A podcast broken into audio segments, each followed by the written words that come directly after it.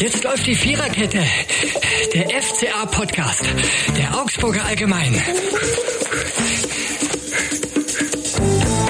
Herzlich willkommen, liebe Hörer der Viererkette, zu einer Sonderausgabe vor dem Saisonstart. Und wir haben einen very special Guest heute zu Gast. Niklas Dorsch ist da vom FC Augsburg. Hallo Niklas. Hallo, Servus. Und Niklas, zu Beginn eine Frage, die du wahrscheinlich oft gehört hast in den letzten zwölf Monaten und die dich vielleicht sogar nerven könnte. Wie geht's? Ja gut, danke. Nerven tut's mich nicht. Solange ich sie mit gut beantworten kann, ist es, ist es eine schöne Frage. Nee, alles, alles gut soweit. Ein bisschen mit dem Magen Probleme gehabt die letzten Tage, aber grundsätzlich Muskulatur, Fuß, Schulter, Kopf, alles, alles mhm. stabil. ja, man fragt deswegen, weil natürlich das letzte Jahr ein bisschen problematisch für dich war. Da ging eigentlich äh, ständig irgendwas rum bei dir, aber jetzt ist ja mal wirklich eine stabile Lage am Start, ne? Ja, ich sag, ich sag's immer so, dass wir letztes Jahr einfach mal den Körper grundsaniert haben und jetzt äh, ist er wieder einsatzfähig. Das ist gut zu hören. Ja, eine schlechte Nachricht zu Beginn leider erstmal. Didi Hamann, ich weiß nicht, ob du es mitbekommen hast, hat mit einer ja, liebgewordenen ja, ja. Tradition gebrochen und zieht den FCA jetzt nicht mehr als Absteiger. Das war sonst ja immer ein gutes Omen, weil man gesagt hat, alle zwölf Jahre bislang, Didi Hamann sagt, FCA steigt ab, FCA blieb drin und jetzt sagt er, er bleibt drin. Ist das ein schlechtes Omen? Nicht unbedingt. Man kann ja auch äh, so ein bisschen in die, in die andere Richtung denken. Immer wenn er es gesagt hat, da war es dann immer so ein bisschen kurz davor hat es dann noch geklappt. Vielleicht, wenn er uns mal gar nicht in, den, in, dem, in dem Topf sieht, vielleicht reicht es dann auch mal für, für eine bessere Leistung und vielleicht geht es dann am Ende des Tages auch mal in die andere Richtung und äh, wir, wir sehen uns am Ende des Jahres auch mal ein bisschen weiter vorne in der Tabelle. Mhm. Und hoffentlich, äh, hoffentlich nicht so weit wie Didi euch vorne sah, weil das ist dann irgendwie dann doch kein gutes Zeichen. Ja, Jetzt mal zum FC Augsburg. Da ist ja gerade vieles im Umschwung. Personell ändert sich gerade viel. Eine neue Hierarchie soll auch entstehen, wird gebildet. Ähm, Jeffrey Hauveleo ist nicht mehr Kapitän. Jemand, der gleich in den Gedanken kommt, äh, wenn man sagt, er soll nur Kapitän werden, das bist ja du. Würdest du gerne Kapitän werden und gibt's da schon irgendeine Art von Entscheidung? Ja, natürlich äh, würde ich das würde ich das gerne machen. Es ist, ist schon was sehr Besonderes, auch auch jetzt vor allem für mich. Ich bin ja auch ein junge aus der Region, sage ich immer so ein bisschen, nicht direkt auch aus Augsburg, aber aus Bayern. Und dann für, für so einen Verein dann vorne wegzugehen, ist, ist ein Privileg und ist was sehr Besonderes. Deswegen würde ich mich da darüber sehr, sehr freuen. Wir haben natürlich aber auch noch zwei, drei andere Jungs, die da in Frage kommen, die das auch drauf haben, die das, die das gut machen. Deswegen ist es eine Entscheidung, die am Ende der Trainer treffen wird.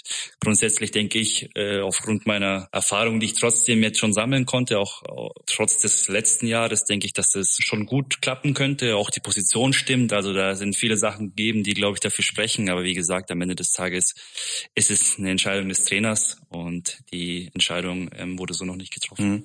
Und es ist ja auch so, dass du führen möchtest. Du möchtest, das hast du ja auch gesagt, dass du hier angekommen bist vor zwei Jahren, Führungsaufgaben übernehmen. Du möchtest dich ähm, eigentlich äh, ja irgendwo äh, im, äh, sagen wir, in der Entwicklung dieser Mannschaft ja beteiligen. Das würde ja passen, aber klar, gibt natürlich mehrere Kandidaten. Ja, ich bin jetzt auch in dem Alter, da ist man kein Talent mehr.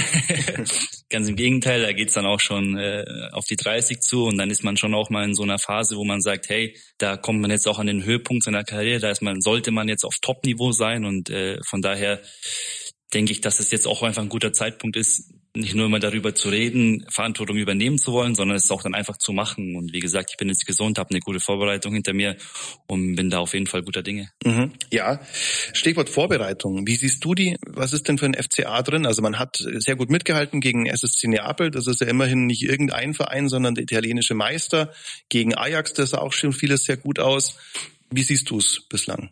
Genau, eigentlich wie du sagst, es sah vieles schon sehr, sehr gut aus. Trotzdem bin ich davon überzeugt, dass Testspiele bei weitem nicht das gleiche sind wie, wie jetzt die Bundesliga und auch jetzt schon das Spiel am Wochenende im DFB-Pokal wird auch ein komplett anderes Spiel sein, wird ein komplett anderer Charakter sein, dieses Spiel. Von daher, klar, es war wichtig, dass wir, dass wir Erfolgserlebnisse gefeiert haben in der Vorbereitung, dass wir gemerkt haben, hey, die Sachen, die wir uns vorgenommen haben, die der Trainer vorgibt, die funktionieren.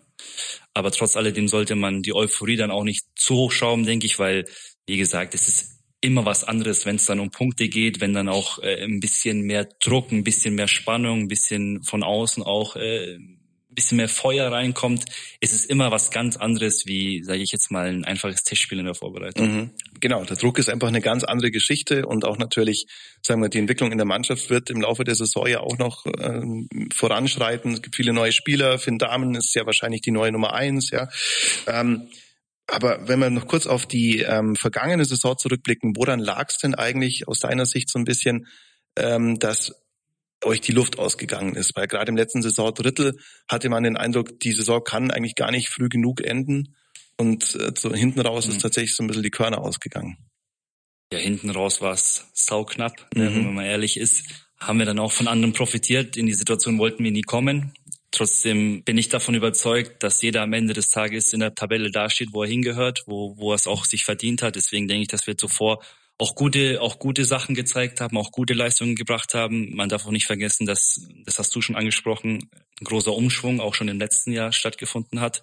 Viele neue Spieler, viele junge Spieler, die die Situation vielleicht auch nicht kannten. Die Verletzung will ich jetzt da gar nicht mit einbeziehen, weil es kann immer, kann immer passieren. Du hast einen großen Kader, du hast viele Spieler, die den Anspruch haben, auf dem Niveau spielen zu wollen. Trotzdem viele Situationen, die für, für Spieler einfach neu waren. Deswegen, ähm, darf das so auf jeden Fall nicht mehr passieren. Wir müssen daraus lernen. Wir müssen vor allem jetzt äh, aus diesen Situationen ja auch unsere Schlüsse ziehen und sagen, hey, was ist da falsch gelaufen? Wir, wir haben das gut analysiert, meiner Meinung nach. Und wie ich es gerade schon gesagt habe, die Euphorie für die neue Saison, das ist mit Abstand gerade das Wichtigste. Und die ist so gut, dass ich sage, hey, das letzte Jahr ist abgehakt. Klar, viele Sachen scheiße gelaufen, aber jetzt gilt es einfach nur, ähm, positiv zu sein und in die Zukunft mhm. zu schauen. Also würdest du sagen, ein, ein, einer der Gründe war dann auch, dass viele Spieler die Liga noch nicht so richtig gut kannten, auch sagen wir in der jungen äh, Phase ihrer Karriere sind. Ihr habt ja im Winter sehr viel oder beim FCA wurde im Winter sehr viel noch geändert. Ne? Das ist natürlich auch ein Risiko. Ja, ja. Äh, nochmal, es soll, soll keine Ausrede für irgendwas sein, weil nochmal, wir haben alle die Spieler die Qualität auf dem Niveau, zu spielen. Aber ich habe es vorhin kurz angesprochen, das hat dann auch was mit Druck zu tun. Man macht sich ja selber auch so ein bisschen den Druck. Man will ja nicht sagen, hey, man, man ist hier mit dem FC Augsburg abgestiegen. Das will ja keiner irgendwo in seiner Vita stehen haben. Deswegen äh, viel mental, was vielleicht auch nicht, nicht funktioniert hat und auch einfach viele Kleinigkeiten, auch individuelle Fehler, die sich dann immer wieder eingeschlichen haben, Spiele, die wir aus der Hand gegeben haben, wo man eigentlich sagt, hey, das müssen drei Punkte mhm. sein, so. Und das sind so Kleinigkeiten da.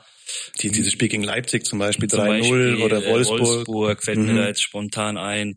Also, Ab da war eigentlich so richtig der Wurm, denn ab Wolfsburg, glaube ich. Ja, da dieses 2-0, diese 2-0-Führung, genau, die kurz genau, vor Schluss. Genau, genau. Von, davon habt ihr euch. Ja, das macht ja. auch was mit einer Mannschaft. Ja. Da brauchen wir nicht so rumreden. Das ist, wenn du, wenn du rechnest du natürlich auch und denkst dir, boah, ey, die zwei Punkte wären so enorm wichtig gewesen zu dem jetzigen Zeitpunkt, wären wir schon viel mhm. weiter vorne. Und das macht was mit einer Mannschaft, das macht, macht, macht was mit dem Verein und das hat man auch einfach, glaube ich, den Jungs auch angemerkt. Wie gesagt, für mich ist es auch ein bisschen schwierig, weil ich auch nicht immer so nah an der Mannschaft äh, dabei war durch die ganzen Verletzungen.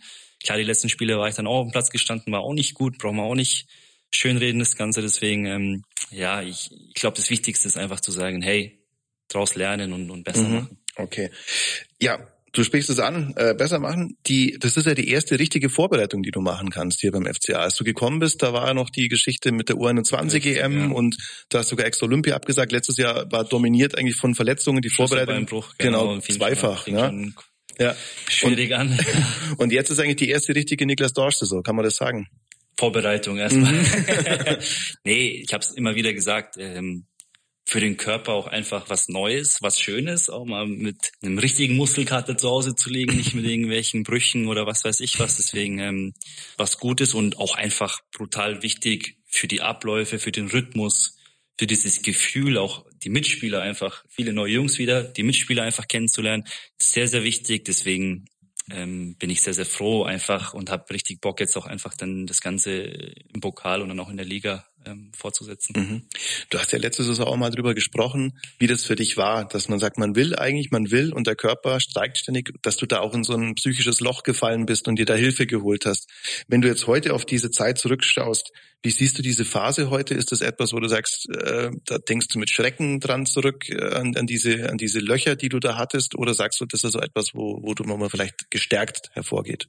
Oder beides? Nee, also mit, mit dem Schrecken auf gar keinen Fall ich, ich mache mir natürlich auch viele Gedanken und, und suche immer nach Lösungen, was hätte man besser machen können. Natürlich dann immer dieses, diese Gedankenwellen so ein bisschen, du bist verletzt, du setzt dich damit auseinander, du kommst damit klar, du sagst, okay, hey, du tust alles dafür, um wieder zurückzukommen. So, dann bist du kurz davor, zack, nächster Rückschlag. Mhm dann wieder das gleiche Spiel, wieder ein Rückschlag. Also dieses Auf und Ab mit den mit den Gefühlen, sage ich auch mal ein bisschen, weil du sitzt dann draußen und denkst dir so, boah, ich habe so Bock zu spielen und ich will da unbedingt auf dem Platz stehen und ich tue jetzt alles dafür, dass ich da wieder stehen kann. Und dann spielst du ein halbes Spiel und bist wieder raus für ein paar Monate. Und dieses Auf und Ab, das hat mich, glaube ich, am meisten beschäftigt. Ich denke, wenn du eine Verletzung hast über einen langen Zeitraum, eine einmalige Verletzung, dann kannst du, ist auch scheiße, brauchen wir gar nicht drüber reden, aber dann hast du so, dann arbeitest du auf was hin. Aber so arbeite ich auf was hin, zack, Rückschlag. Dann arbeitest du wieder auf was hin, wieder Rückschlag. Und denkst du dir irgendwann, hey,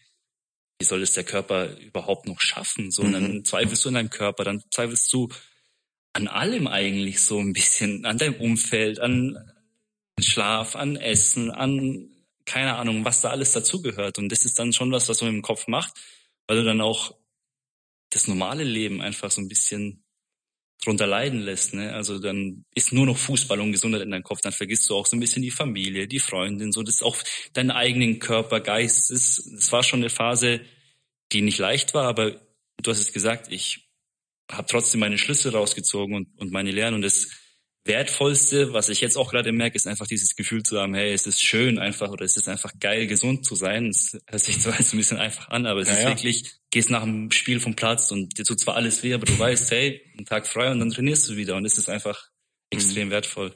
Ich glaube, das ist ja so eine Hilflosigkeit, in der man sich dann befindet, so wie du das schilderst, ne? dass du eigentlich jetzt, wie du sagst, man hat eine Verletzung, wenn es jetzt ein Innenbandriss ist, weißt du, okay, das dauert genau. zwei, drei Monate oder sowas und dann gibt's auch diese Phasen mit Reha, dann fängt man wieder an, Stabilisierungsübungen, genau, genau, aber das fällt da ja alles mit so einer mit so einer On-Off-Nummer genau. so ein bisschen weg. Ne? Ja, also Loch trifft es eigentlich ganz gut, weil du dann mhm. eigentlich kein Ende siehst. Ne? Du bist dann irgendwo drin und dann liegst du nur zu Hause und dann schmolzt du vor dich hin und verfällst auch ein bisschen Selbstmitleid. Das ist auch, ist auch nicht richtig. Deswegen denke ich, ist Loch da ein ganz guter Begriff. Aber was hat dir dabei geholfen, dass du jetzt dieses Vertrauen in deinen Körper, in deine Situation, in deine ganze Lebensführung, wie du gesagt hast, äh, dass, dass du das wieder gefunden hast?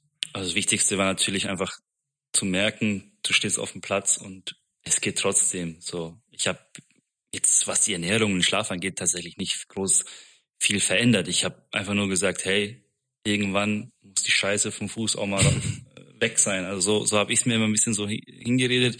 Ich glaube, das Wichtigste war einfach so das Umfeld, mit der Freundin viel zu reden, mit dem Papa viel zu reden, mit der Mama viel zu reden. Das ist dann sowas, wo du sagst, hey, dann sagst du zum Papa, hey, was ist, wenn das Ding das dritte Mal bricht? Dann kann mhm. ich meine, ich bin 25. Mhm. Dann redet der Papa dir gut ein, die Freundin, und dann willst du es erstmal nicht wahrhaben, dann schläfst du ein paar Nächte drüber und merkst, hey, okay, die haben gar nicht so Unrecht, so wieder normal mhm. in der Birne werden. Und das ist, das ist extrem viel wert und das hat mir auch gezeigt. Oder dann merkst du auch erstmal so, wer so wirklich um dich herum gut für dich ist. Wenn es läuft, dann kommen die Leute von rechts, von links, ja, von vorne, von Fußballprofis, ne? Da dann gibt's, klopft jeder auf die Schulter. Mhm. Aber wenn du halt dann wirklich mal ein Jahr raus bist und sich kein Schwein für dich interessiert, dann merkst du erstmal, wer wirklich mhm. eng an dir dran ist. Und das waren, sind alles, wie gesagt, Kleinigkeiten, die aber sehr, sehr wertvoll für mich waren. Mhm.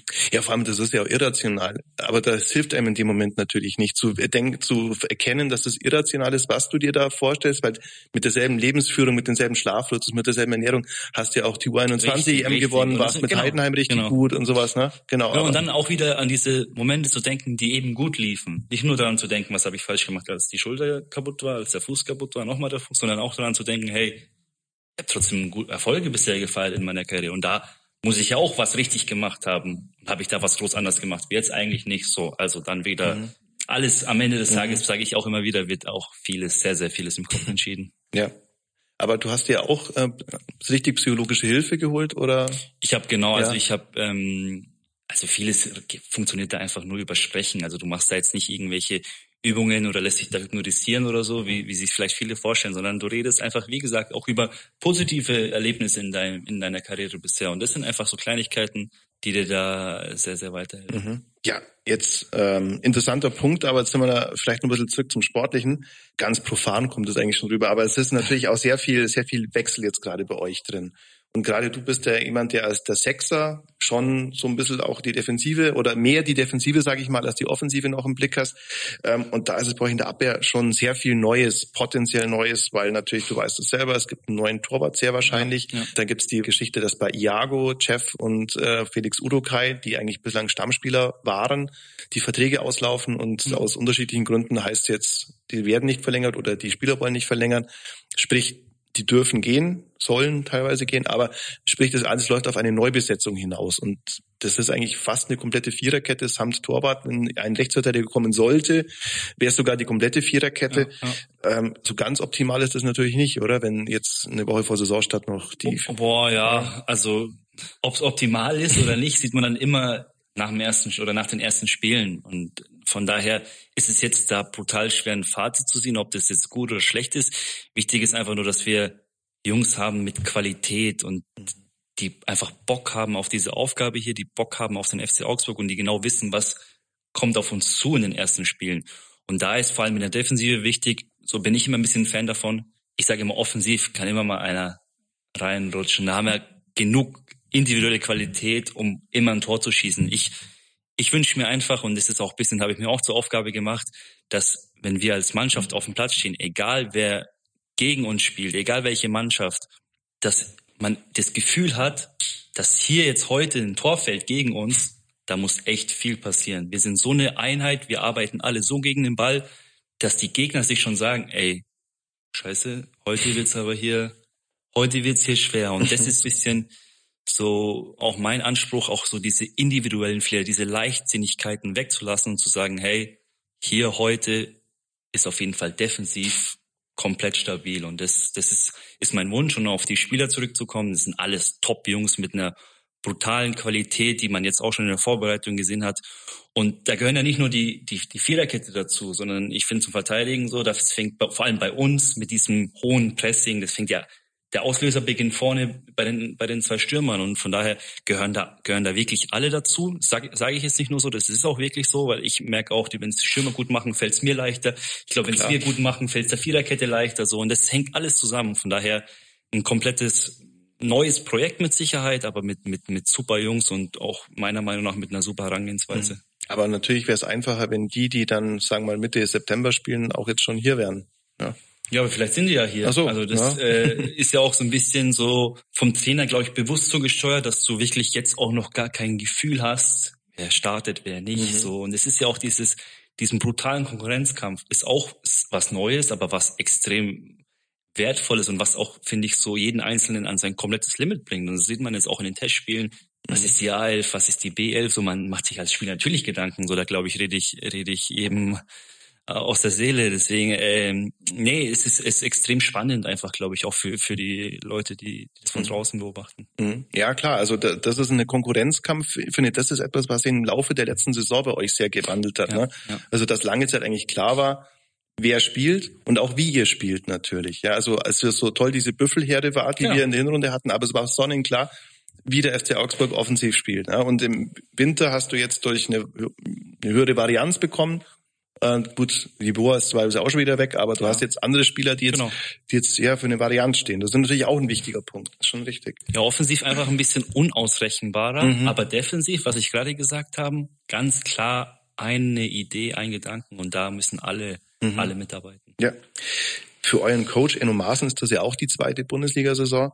Ähm, jeder lernt auch eher dazu. Was würdest du sagen, was hat sich bei ihm vielleicht verändert? Was ist anders geworden im Vergleich zum ersten Bundesliga-Jahr? Also grundsätzlich natürlich erstmal, wenn ich jetzt rein das Sportliche und auch das Taktische sehe, sind es schon viele Sachen, die sich da jetzt verändert haben in der Herangehensweise, vor allem mit dem Ball. Ähm, viele neue Ideen, wo ich auch einfach merke, ich glaube, ich weiß nicht, ob er überhaupt im Urlaub war oder ob er sich den ganzen Sommer nur damit befasst hat, was, was können wir besser machen. Aber das spricht ja auch einfach für ihn, dass er brutal akribisch ist, dass er immer besser werden will, dass er immer eine bessere Lösung sucht. Und das überträgt sich auch auf die Spieler, auch auf mich. Ich bin auch eigentlich nie zufrieden, weil ich immer denke, ey, da geht noch mehr, da geht noch mehr.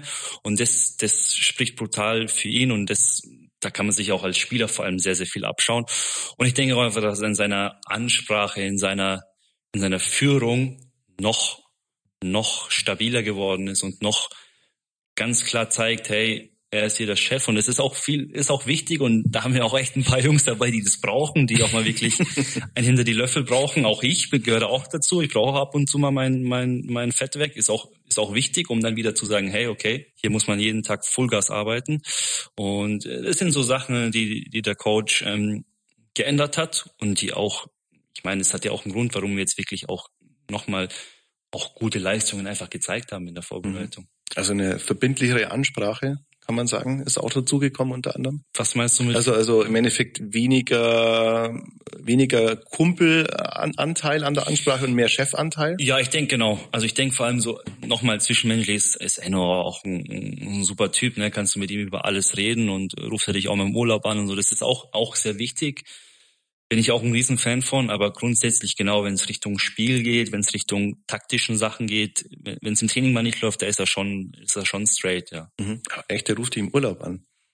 Ja, also nochmal, ich äh, glaube, habe ziemlich ein gutes Verhältnis ah, okay. und ähm, aber was denkt man da am Anfang, wenn die Nummer vom, äh, wenn es zum ersten Mal passiert, denkst du, was ist jetzt los? Nee, also Na? tatsächlich, äh, ja, da gab es bestimmt ein paar Trainer, da bin ich angewöhnt, dann hab ich, bin ich vielleicht nicht hingegangen, aber nee, bei, bei Enno ist es äh, gesagt, zwischenmenschlich mhm. top. Also da redet man nicht nur über Fußball, sondern mhm. äh, kennt auch meine Freundin, Familie. Also das ist spielt auch eine große Rolle. Mhm. Aber man kriegt jetzt, also finde ich jetzt ungewöhnlich, wenn du im Urlaub bist und dann klingelt der Trainer. Ähm, ja, da also ja. ich meine, da brauche ich muss ich jetzt nichts verheimlichen, redet man halt einfach, wie wie wie es geht, wie es mhm. wie so Urlaub. Ähm, wie gesagt, letztes Jahr war es nicht leicht, einfach noch mal so ein bisschen auch reflektiert, was letztes Jahr passiert ist. Also ein ganz normales Gespräch. okay. okay. Nichts, nichts okay. Hat dich Frank Schmidt eigentlich auch angerufen? Nee, tatsächlich nicht. Aber ich äh, wurde jetzt von von Marc Schnatterer zu seinem Abschiedsspiel ah. eingeladen. Also da werde ich jetzt, äh, ich kenne jetzt den Plan noch nicht in der Länderspielpause, mhm. aber da werde ich tatsächlich äh, nach Heidenheim fahren. Und da wird dann Frank Schmidt wahrscheinlich oder mit hoher Wahrscheinlichkeit ja auch äh, Aber hallo. Äh, da sein. ich frage deswegen, weil natürlich, es gibt ein Wiedersehen mit Heidenheim. Ja. Äh, hattest äh, eine überragende Zeit, glaube ich, nach super, der Wechsel zu Bayern äh, bei Heidenheim.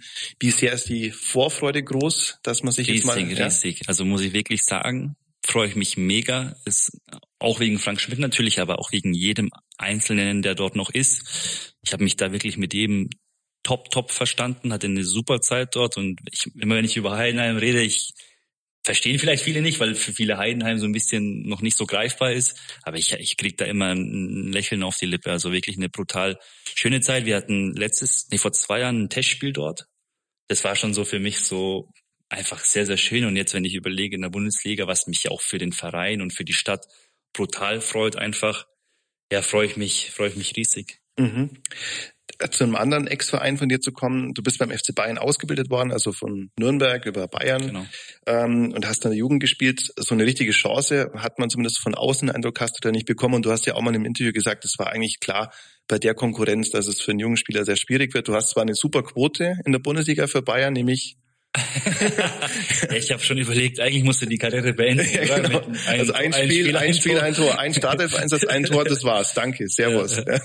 Also bessere Quote als Gerd Müller. Echt, oder? Ja, ja der, hat, der hat 427 äh, Spiele, 365 Tore. Also der hat nicht ganz ein Tor pro Spiel geschafft. Also ich, also wahrscheinlich in der Geschichte vom FC Bayern. Ja, du bist der, Quote, bist der erfolgreichste Stürmer in der Geschichte des FC Bayern. Das kann man einfach so hey, festhalten. Ja? Das musst du mir schriftlich geben. ja, und diese Schweinebären, um das Ganze jetzt mal auf die sachliche Ebene zu führen, haben dir äh, eigentlich schon relativ deutlich, natürlich aufgrund der Situation mit der Konkurrenz, zu verstehen gegeben, so richtig wird's wahrscheinlich nix. Ja, ich, ich natürlich rede da auch mit vielen Leuten drüber und ich erkläre das eigentlich immer so. Und habe da auch ein gutes Beispiel. Der einzige Trainer, bei dem ich wirklich die Chance bekommen habe, war Jupp Heinkes, der da kurz zur kurzen Zeit mhm. als praktisch ja ausgeholfen hat, als als Carlo Ancelotti praktisch mhm. gegangen ist. Und das sagt ja auch viel aus, weil alle anderen Trainer, die glaube ich zum FC Bayern kommen, was was müssen die haben? Erfolg. Und was mhm. machst du, um Erfolg zu haben? Du machst keine großen Experimente. Du nimmst die Weltklassenspieler, die vorhanden sind und versuchst mit denen den maximalen Erfolg zu haben. Und wer hatte das denn jetzt über die letzten Jahre beim FC Bayern? Eigentlich nur, wenn du jetzt so zurückdenkst, Hansi Flick. Hansi, klar. Ja. Der hat auch immer mal wieder einen Jungen reingeworfen. Aber zuvor war es einfach Jupp Heynckes. So. Mhm. Und der ist dann gekommen und hat gesagt, hey, mir ist es egal, wer wie heißt. So, der Junge gefällt mir, hat im Training eine gute Leistung gebracht, so das mir erklärt, gesagt, Oshi, du spielst am Wochenende. Und dann habe ich gesagt, was, echt? Und war natürlich auch ein bisschen überrascht so. Und dann ging es ja weiter. Dann war ich am Mittwoch danach Champions League Halbfinale auf der Bank in Madrid gesessen. Mhm. Und dann denkst du auch, hey, ist auf einmal so greifbar alles und gute Leistung mit der doch belohnt und es ist dann natürlich, mhm. dann arbeitet es in einem so, aber dann war mir natürlich aber auch schnell bewusst, okay, Opeinges ist nach der Saison weg und wer kommt dann? Auch wieder ein neuer Trainer, der Erfolg haben muss und dann wird es ja wahrscheinlich wieder ähnlich laufen und dann ist mein Vertrag auch ausgelaufen und hatte natürlich dann mit Heidenheim auch einfach Top-Gespräche und mein Ziel war es einfach nur zu spielen und zu zeigen auf höherem Niveau, wie zu der Zeit war es einfach viel Regionalliga einfach zu zeigen, was ich kann. Und da war einfach Heidenheim und die zweite Liga eine brutale Adresse für mich. Mhm. Aber wie siehst du diese Zeit bei Bayern heute noch? Weil du, wie du sagst, ist, man ist so nah dran am, an den ganz großen Fleischtöpfen. Das ist ja das, was jeder träumt, wenn er Fußball spielt. Will im Halbfinale gegen Real Madrid. Und wenn es nur ein paar Minuten ist, ja, mitspielen. Ja. Das ist mal rein menschlich natürlich schon auch ein bisschen schwierig, dann sagen wir den harten Aufschlag Nichts gegen Heidenheim, überhaupt nichts, aber nee, den harten Aufschlag in Heidenheim. Genau, dann zu sagen, haben, ja? hey, okay, jetzt wieder komplett eine andere Welt, weil mhm. nochmal Bayern, da kriegst du ja wirklich alles ne, also äh, dahingestellt, was ich jetzt äh, will ich jetzt nicht unbedingt hier Zucker sagen. Und, genau, und, ja, also alles aha. Mögliche und dann in Heidenheim ist halt harte, brutale Arbeit so und das sind natürlich zwei verschiedene Welten und wie du sagst, da erstmal so auch einen klaren Kopf zu bewahren, dann ist wieder mhm. das Umfeld wichtig und da erwähne ich immer oder in jedem Gespräch erwähne ich da meinen Papa, weil der ist da brutal wichtig und sehr, sehr klar. Der ist ja auch Trainer, glaube ich, oder? Nee, der macht, nicht. Ah, okay. Aber mein Trainer in der Jugend früher, aber, dein aber Trainer. hat okay, irgendwann okay. gesagt, hey, ich fahre jedes Wochenende zu den Spielen mhm. und da in Turniere, hat er gesagt, da brauche ich selber nicht noch auch noch Trainer machen.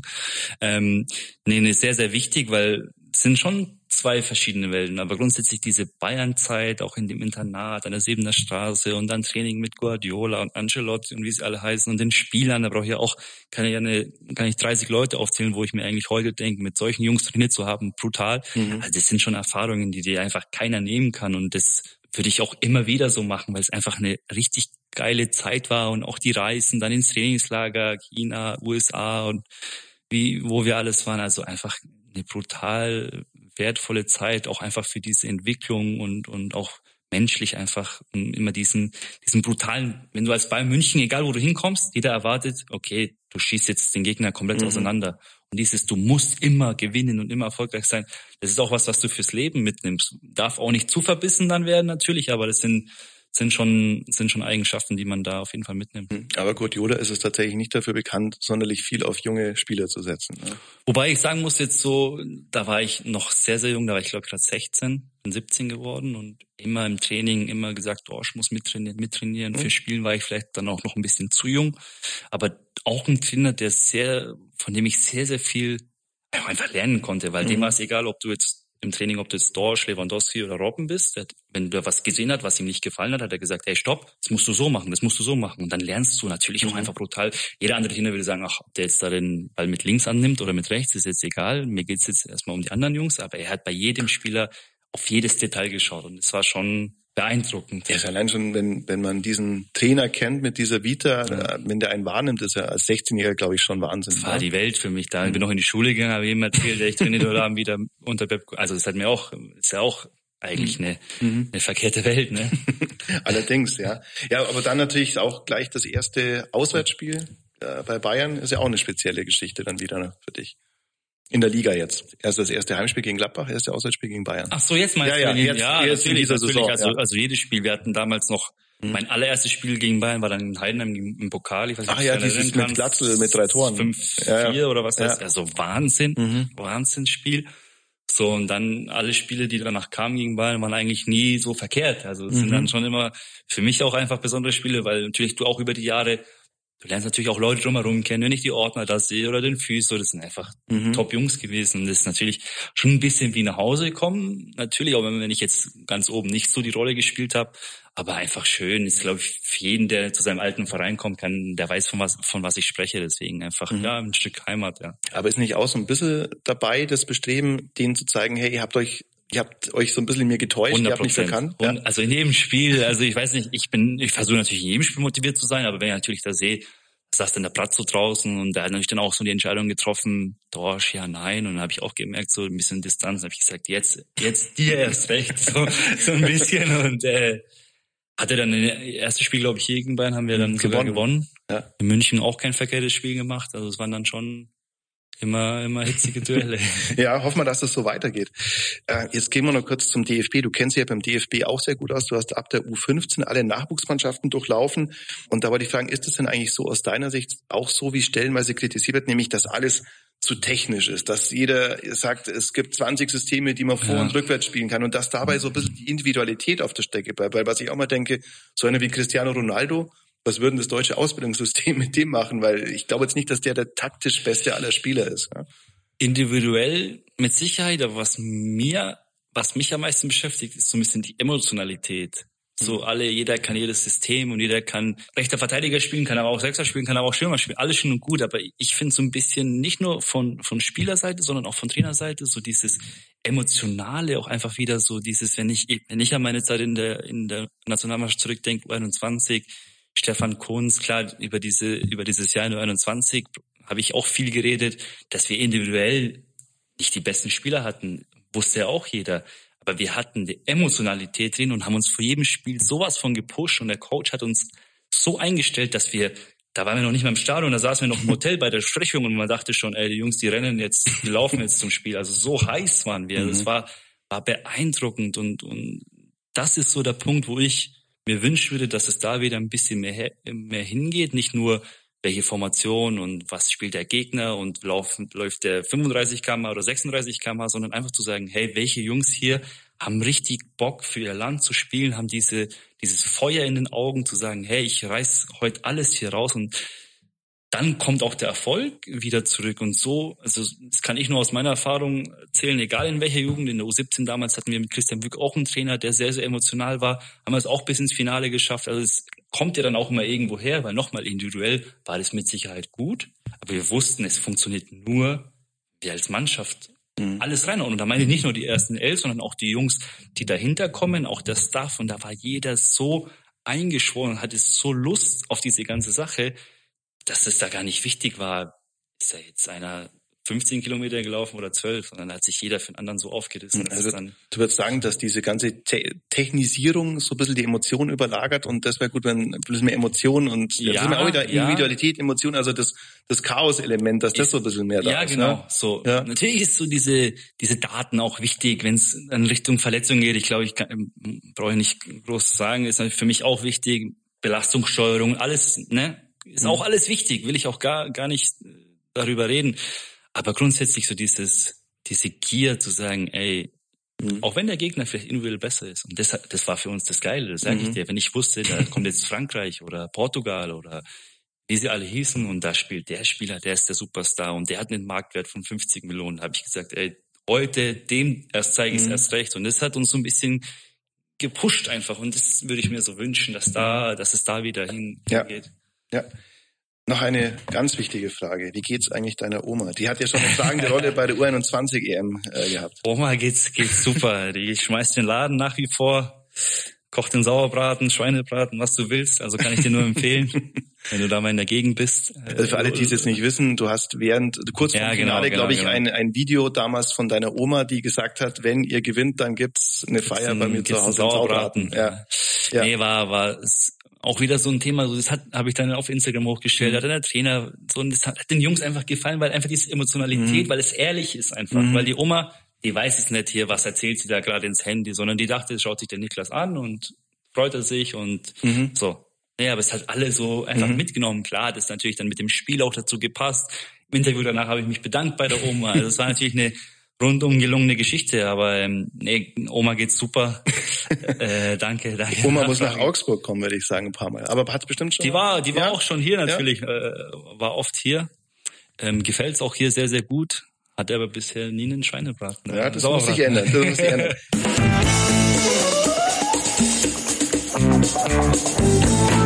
Jetzt kommen wir noch zu einer Kategorie, ähm, die da lautet, wenn dieses Spiel ein Song wäre, das wir von langer Hand vorbereitet haben, diese Kategorie. Nämlich, wir haben ja während der Saison immer die Geschichte, wenn dieses Spiel ein Song wäre, jetzt haben wir kein Spiel, sondern eine Vorbereitung, eine Phase in der Saison. Wenn die jetzige, der jetzige Zeitpunkt ein Song wäre, welches Lied wäre das, Niklas? Also ich habe mich natürlich, ich habe mir natürlich Hilfe geholt, weil ich selber nicht so kreativ bin, aber ich glaube. Wir haben immer die, die Medienabteilung des FC Augsburg ist auch hier mit Rat und Tat zur Seite. Ja, das, also das erste natürlich jetzt vor allem jetzt, wenn es in die entscheidende Phase geht, habe ich mir mal der Final Countdown aufgeschrieben. It's the final countdown. Von Europe. Von Europe. Mhm. Also ist, glaube ich, gerade passend. Ne? Mhm. Jetzt in die finale, genau, also wir befinden uns finale Woche. Wir sind jetzt am Mittwoch. Für alle, die das jetzt hören, ihr hört es wahrscheinlich frühestens am Donnerstag sogar ziemlich sicher. Das heißt, am Sonntag spielt ihr im Pokal und dann, dann zählt's. Genau. genau. Auch ein, ein, super Song, I'm so excited. Von dem Pointer System. Wollen wir gleich zwei draufladen. Können wir auch machen. Machen wir die beiden. Machen wir die beiden.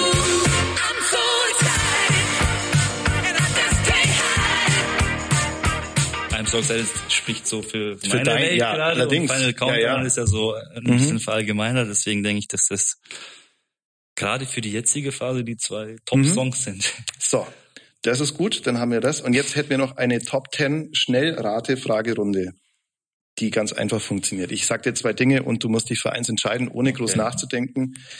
Erstens, ruhige Saison in der Bundesliga oder Pokalfinale? Schnell entscheiden, hast Schnell du gesagt. entscheiden, ja. Pokalfinale. Ja? Okay. Also heißt ja nicht, dass die Saison trotzdem ruhig ist. okay. Genau. Auto oder Fahrrad? Auto. Auto. Premier League oder La Liga? Premier League. Mhm. Buch oder Film? Film. Torschuss oder Grätsche? Da bin ich sehr gespannt. Grätsche. 100 Prozent. Äh, ich weiß nicht, wie groß dein Kino-Fan-Gen ist. Barbie oder Oppenheimer? Oppenheimer. Oppenheimer. Dann Frühaufsteher oder Langschläfer? Langschläfer. Haaland oder Mbappé? Oh.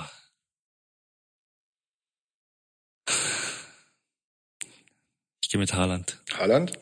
Heirat oder wilde Ehe? Das erste? Ha- Heirat, also Hochzeit? Hochzeit, ja, Hochzeit, Hochzeit. Oder, oder wilde Ehe? Muss ja. ich Hochzeit sagen. Okay, ach so, ist da was im Anmarsch? Ah, nee, nee, nee, also da, ich weiß von nichts. Und dann äh, auch die, äh, sagen wir eine rhetorische Frage, Essen im Restaurant oder Rollbraten bei der Oma? Bei der Oma. Natürlich. Bei der Oma, egal was. Natürlich. Also, das soll es von mir und uns und dir gewesen sein, Niklas. Vielen Dank fürs Zeitnehmen, vielen Dank fürs, fürs Sprechen und Gedanken machen. Ich hoffe, es hat euch gefallen. Die aktuelle Ausgabe der Viererkette, das ist die letzte Ausgabe vor dem regulären Saisonrhythmus, wo wir dann tatsächlich immer über die Spiele wieder sprechen. Hoffentlich sehr viele Siege, hoffentlich sehr weit, hoffentlich sehr pokalfinalig, das Ganze. Ähm, vielen Dank, Niklas. Und wenn ihr das gehört habt, sagt es gerne weiter. Im, im Facebook will man, glaube ich, sagen, lasst ein Like da. Weiß nicht, sagt man das so? Ja, ich glaube schon. Slidet in die DMs und lasst ein Like da. und ähm, ja, Niklas, alles Gute dir. Bleib gesund. Dankeschön, danke. Ciao. Ciao, ciao. Das war die Viererkette, der FCA-Podcast der Augsburger Allgemein.